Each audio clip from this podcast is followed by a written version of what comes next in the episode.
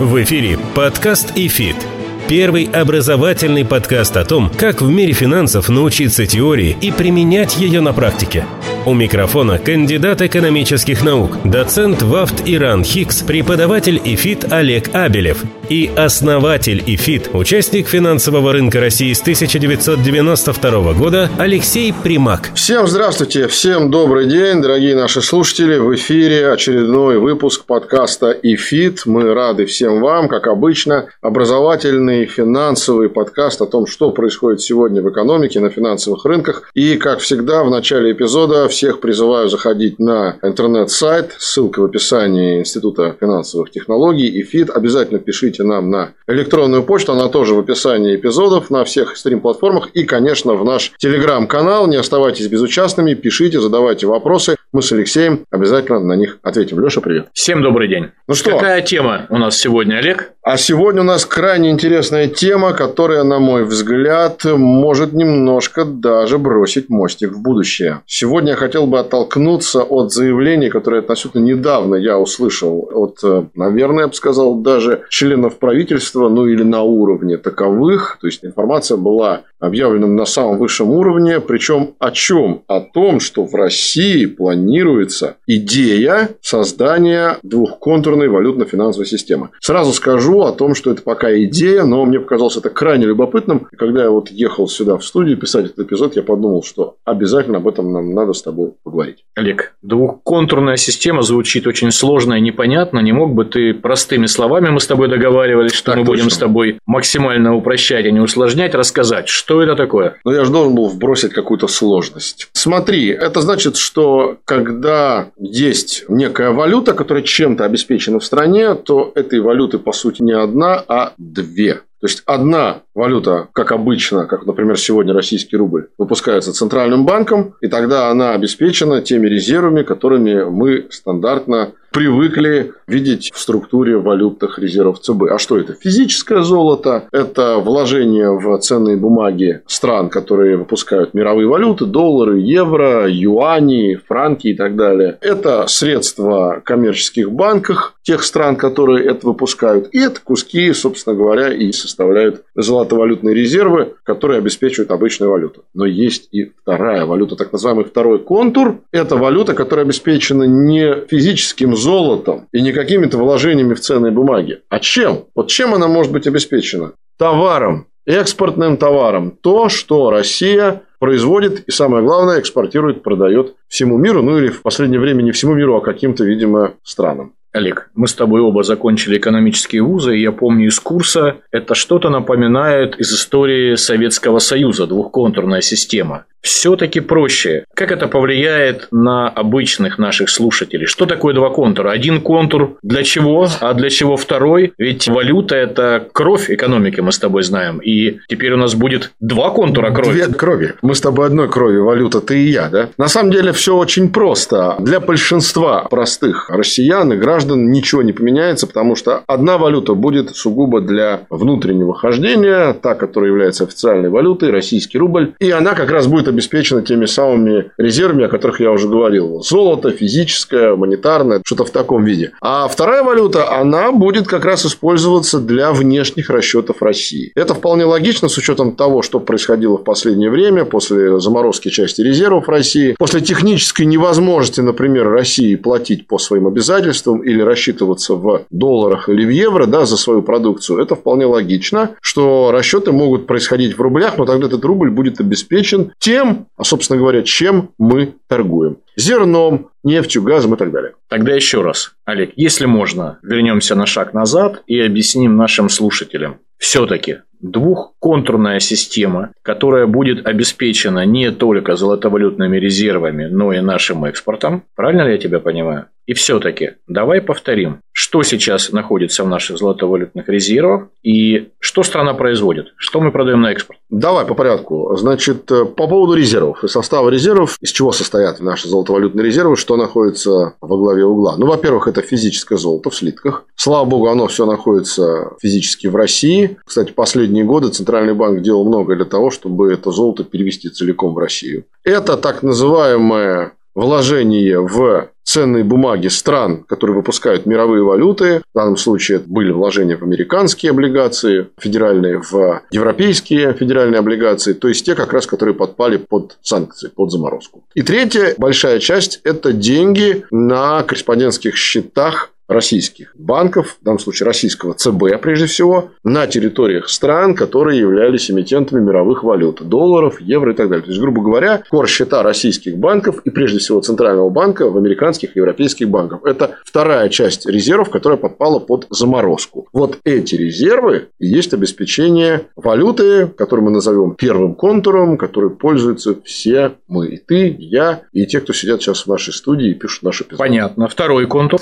А второй контур – это как раз то, ради чего мы здесь собрались и это обсуждаем. Это валюта, которая обеспечена не золотовалютными резервами, о которых я только что говорил, а которая как раз обеспечена активами, которые выпускаются в России и продаются на экспорт. Что Россия в основном сегодня предлагает миру? Первичное сырье. Нефть, газ, уголь, цветные металлы, черные металлы, зерно, сельскохозяйственную продукцию. Вот то, что может лежать в обеспечении этой второй валюты. Зачем это надо? Это надо для того, чтобы защитить себя от возможного в будущем повторения истории с заморозкой активов в виде банковских счетов за рубежом, либо вложений в иностранные ценные бумаги. Здесь ничего не арестуешь и ничего ни на что не наложишь. Ты можешь запретить экспорт, но решать о том, экспортировать или нет, принимает решение все-таки экспортер, а не тот, кто покупает. Ради бога, не хотите рассчитываться в рублях, тогда просто мы накладываем эмбарго на экспорт. Подкаст ИФИТ.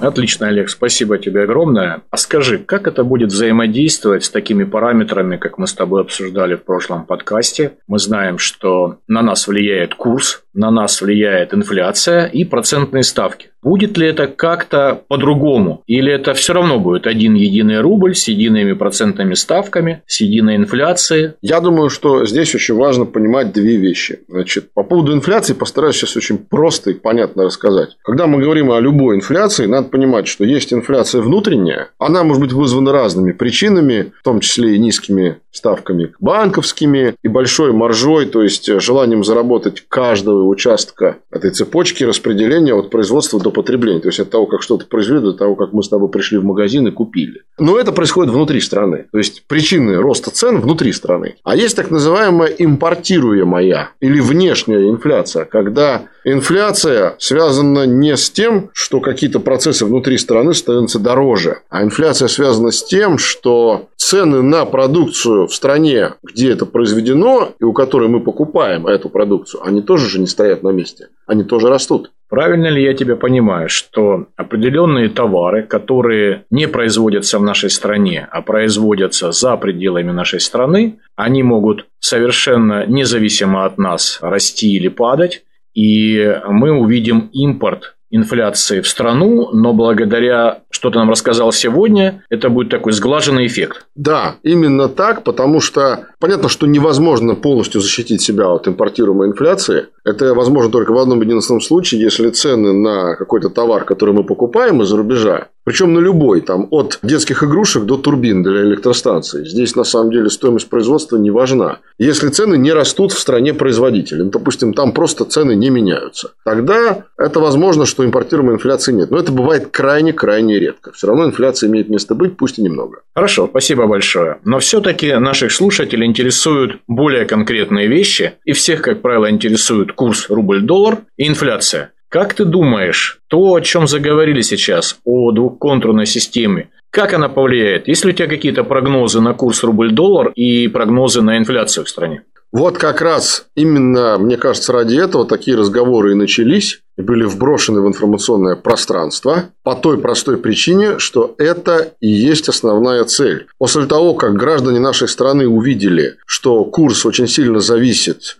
от того, какая доля обычных классических резервов может быть заморожена, и мы увидели за несколько дней уход на 150, и потом титаническими героическими усилиями Центробанка укрепление рубля до 70, там, 71, после этого стало понятно, что надо как-то в дальнейшем этих рисков попытаться избежать. И вот как раз вот эта двухконтурная система, о которой мы говорим, это и есть в первую очередь шаг на пути к попытке защитить национальную валюту от резкой девальвации путем ареста каких-то резервов. Если мы используем рубль второго контура, назовем его так, для внешних расчетов со всеми нашими контрагентами, да, и обеспечиваем его тем, чем мы торгуем с ними, то он никак не может никоим образом арестовать наше обеспечение. Что такое значит арестовать обеспечение вот по этому второму контуру? Это просто лишить себя импорта. Ну, ты просто прекратишь покупать зерно, нефть, уголь и так далее. То есть, это, по сути, со стороны импортера что-то такое похоже на стрельбу себе в ногу. Если идти не руководствуясь экономическими принципами, а просто вот на зло себе отморозить уши, то можно ничего не импортировать. Ну, тогда просто нет каких-то взаимоотношений, и этот второй рубль, второго контура, назовем его так, он просто будет не нужен. В принципе, я хочу сразу сказать, что такие случаи в истории России уже были, когда эта двухконтурная система применялась. Один раз это было в Советской России, когда на самой заре существования Советской Республики использовался так называемый золотой червонец. И второй случай был еще в дореволюционной России, во времена Российской империи, когда в середине 18 века Министерство финансов выпускало свои обязательства, и под них выпускались рубли, на которые торговала Российская империя, да, и рассчитывалась. Отдельно выпускались, тогда они назывались ассигнации, да, денежные единицы банком Российской империи, и они ходили внутри страны.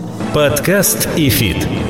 Олег, примеры, которые ты приводишь из истории России или советской России, как повлияли на экономику и на обычных граждан? Какие были последствия этой двухконтурной системы, которые тогда работали? Вот тогда, на тот момент, давай хронологически пойдем. Если мы пойдем со времен Российской империи, то, учитывая, что 90% населения Российской империи 18 века – это крестьяне, тем более, которые еще находились в крепостной зависимости, на них это вообще никак не повлияло. Это повлияло в первую очередь на торговые дома, на синдикаты и на отчасти там, имущественное положение некоторых дворян и купцов. Но их было, не знаю, порядка 5, может быть, 10% от населения. А вот что касается советского опыта золотым червонцем, то это довольно сильно помогло, потому что именно благодаря началу активной внешней торговой деятельности СССР смог заложить основу той самой знаменитой индустриализации, которая была в 30-х годах, потому что принято считать, что СССР вдруг вот ни с того ни с сего взял и начал индустриализацию, вот с нуля. Технологии-то надо было где-то брать, их надо было покупать, их надо было импортировать. На некоторых заводах металлургических до сих пор работают, которые были куплены в 30-х годах в той же Европе, да,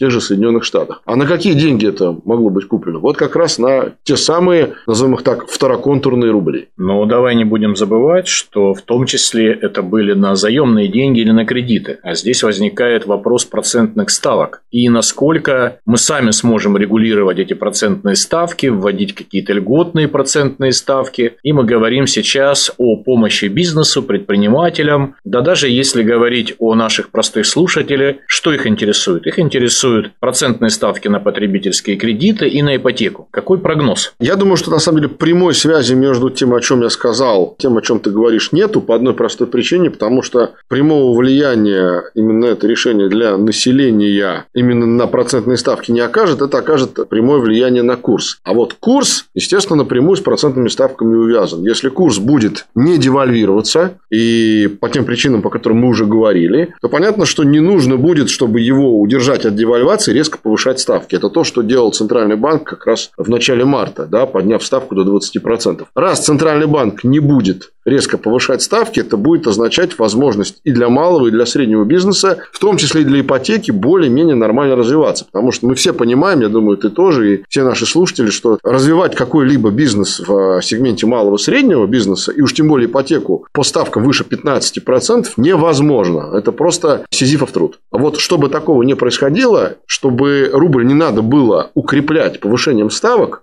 том числе предлагается ввести эту самую двухконтурную систему, либо, по крайней мере, рассмотреть возможность внедрения каких-то ее элементов. Подкаст и фит.